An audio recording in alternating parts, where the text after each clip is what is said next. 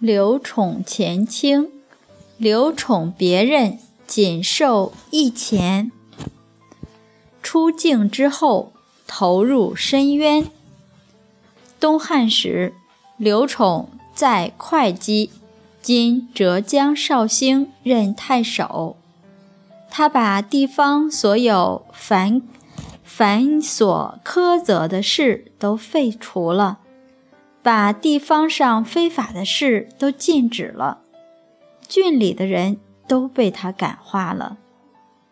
等到朝廷把他调进京城里去的时候，有五六个老年人手里拿了一百个大钱送给他，并且说：“自从你到我们这里来做官以后，境里都没有盗贼了。”连狗在夜里都不叫了，人民也不为官事连累了，所以百姓们看不到县里的差，看不到县里的差人了。